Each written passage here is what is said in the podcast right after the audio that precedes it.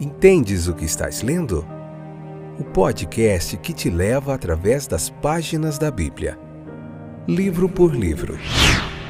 Capítulo por capítulo. Uma exposição bíblica emocionante.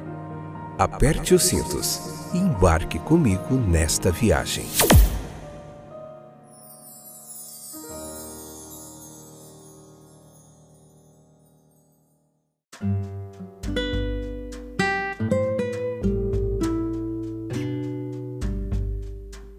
Olá, estou de volta. Eu sou o Fábio. Esse é mais um podcast. Como é que é o nome do podcast? Esqueci, gente. Entendes o que estás lendo? Lembrei, desculpa. Oh, Senhor, a cabeça também é fraca. Como vai vocês? Tudo bem? A gente está de volta, deixando de lado a brincadeira. Vamos falar sério agora. Hoje nós vamos falar sobre João Batista sobre o anúncio de João Batista, do nascimento dele, sobre o anúncio do nascimento de Jesus também. Vai ser um tempo muito precioso, de muito aprendizado. Fico contente que vocês é, voltaram aí para continuar conosco aqui aprendendo mais um pouquinho da palavra de Deus. Vamos lá? Fica aí até o finalzinho. Leia o capítulo primeiro de Lucas, que tem bastante conteúdo. Pega o caderninho para você anotar, convida mais gente vamos em frente, porque a caminhada é longa. Então, do prólogo no primeiro episódio, nós falamos um pouquinho da introdução do, capítulo, do primeiro capítulo de Lucas e do livro de Lucas, consequentemente. E agora, desse prólogo, nós vamos para a certeza histórica da fé cristã. Né? E nós passamos também agora a primeira etapa da maravilhosa história do anúncio do nascimento do Batista, do João Batista.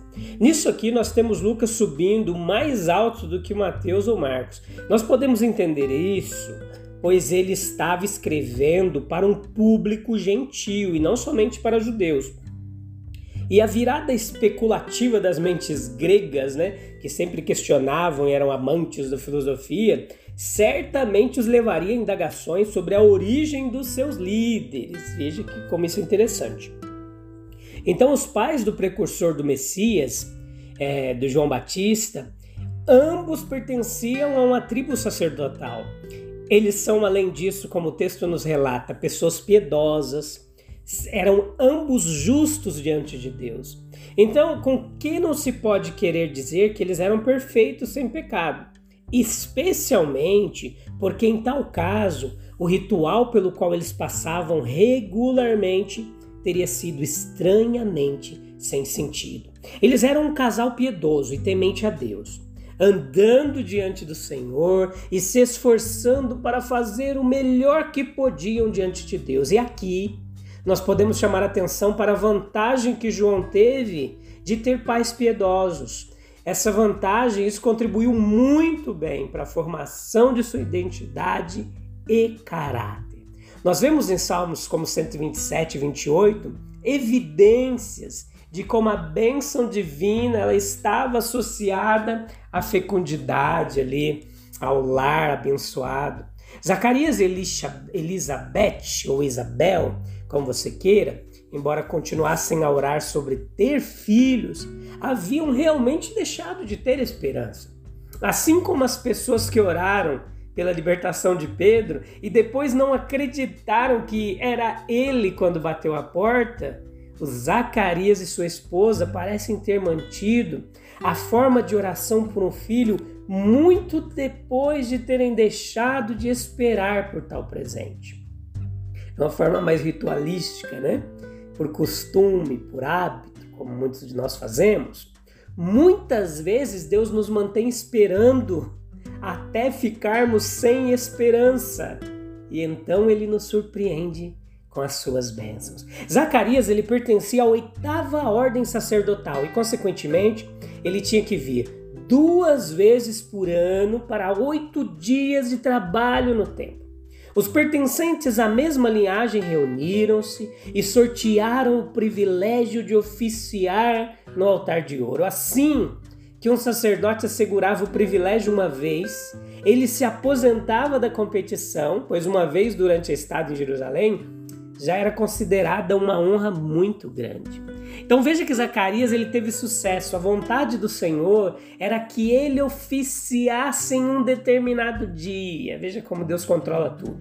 A sorte deixou o destino de cada um absolutamente nas mãos do Senhor.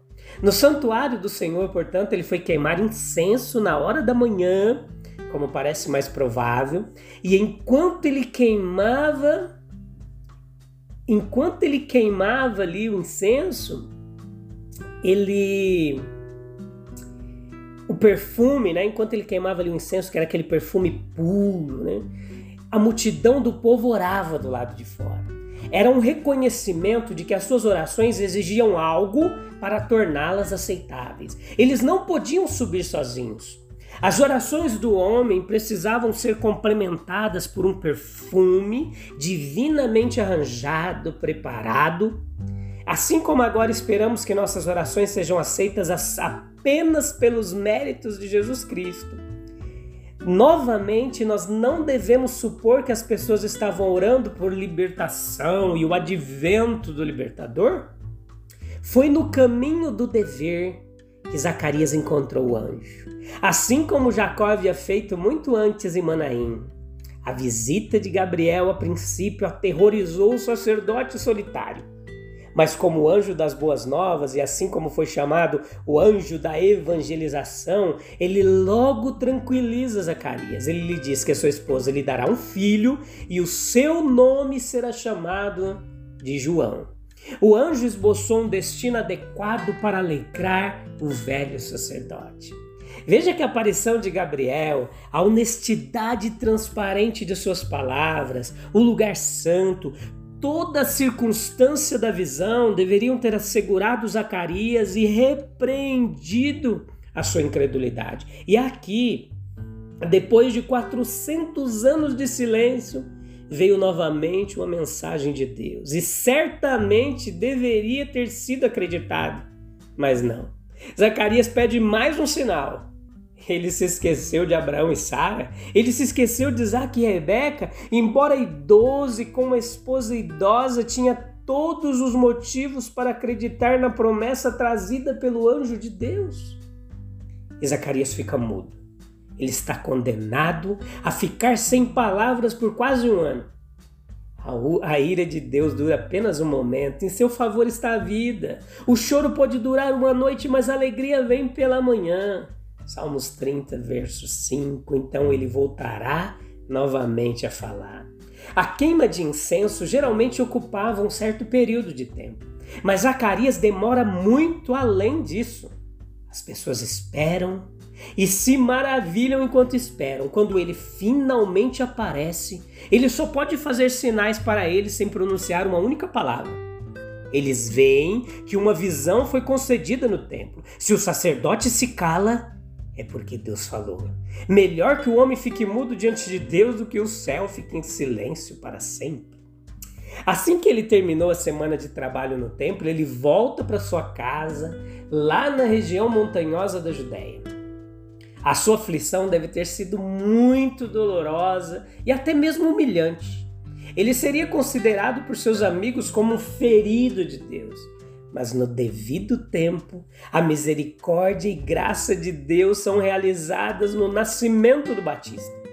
Se Zacarias lamentou sua incredulidade e seu castigo, Isabel foi capaz de se alegrar com sua boa sorte e a remoção de sua reprovação. Não são verdadeiramente grandes os dons graciosos de Deus?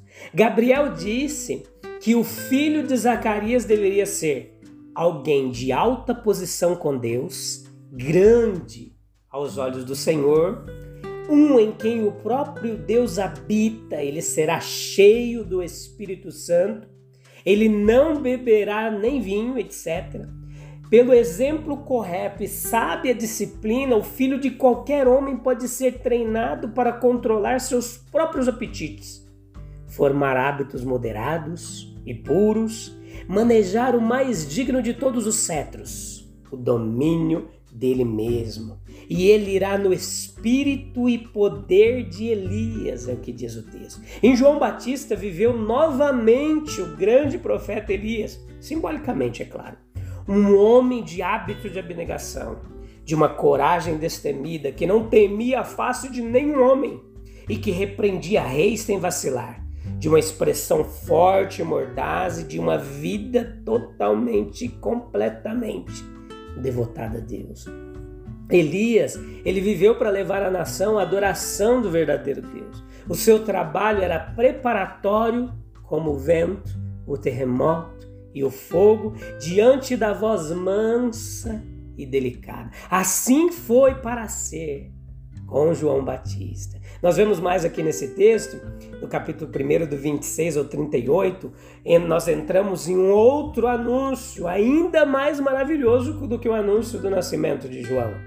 É o anúncio sobre o advento daquele que é de fato, sim, o príncipe da criação de Deus, o princípio da criação de Deus. Gênesis nos dá origem misteriosa. Lá em Gênesis, nós temos a origem misteriosa da criação ordinária. E Lucas nos dá a origem misteriosa da criação extraordinária, da qual Jesus é o verdadeiro cabeça. Nós vimos Gabriel pela última vez no templo, além do primeiro véu com Zacarias enquanto ele oferecia o incenso. Ele estava no lugar santo, no limiar do santo dos santos, mas agora, em contraste, ele se dirige a Nazaré, aquela cidade da Galiléia tão escondida nas colinas que todos os que por várias razões precisavam de um esconderijo recorreram para lá. Foi um encontro para as piores pessoas e tornou-se proverbial como um único lugar do qual nada de bom deveria ser esperado. Foi aqui que o anjo da misericórdia fez o seu caminho para levar boas novas a alguém cujas veias estava o sangue dos reis. A casa de Davi havia caído de fato em dias maus, quando seu representante direto foi encontrado em uma virgem desposada com um carpinteiro da aldeia. Tendo procurado e encontrado a virgem desposada com José, ele primeiro dirigiu a ela uma saudação notável ele a saúda como alguém que é altamente favorecido, isso é, o objeto de um favor especial de Deus, e como alguém que desfruta da presença especial de Deus, o Senhor está contigo. Bendita és tu entre as mulheres. É outra declaração. Foi uma garantia muito graciosa que Gabriel trouxe a Maria. Maria foi lançada por seu medo em pensamentos ansiosos sobre que sorte particular poderia ser a dela. Sua ideia era que ela não merecia nada e assim ela poderia apreciar mais completamente o que quer que viesse. O nome de seu filho deve ser Jesus, isto é, ele deve ser um salvador dos homens do pecado. Ele deve ser grande. Jesus não tem igual entre os filhos dos homens. Ele deve ser chamado Filho do Altíssimo. Deus deve ser seu pai em um sentido especial. Isso não se refere à sua filiação eterna, mas à sua filiação humana. Ele deve estar diante de Deus numa relação de filho com pai. E no que diz respeito à sua natureza humana, Maria deve, portanto, ser a mãe do Filho de Deus. Ele deve suceder ao trono de seu pai Davi. E agora nós devemos entender isso como a sucessão de um reino mundial e um reinado pessoal sobre os judeus. Se esse é o significado, então esse reinado ainda está por vir, pois através da rejeição do Messias, esse reinado foi impedido. E assim alguns interpretam isso. Mas as próprias palavras de nosso Senhor sobre o não mundanismo de seu reino parece deixar essa ideia em paz.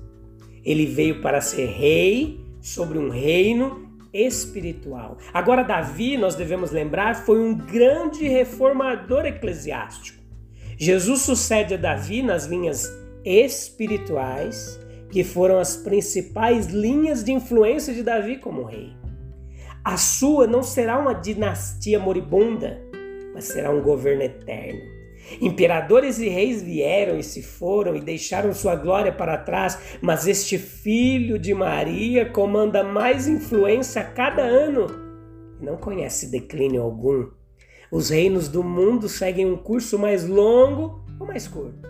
Mas o reino de Cristo sobrevive, sobreviveu e sobreviverá a todos eles.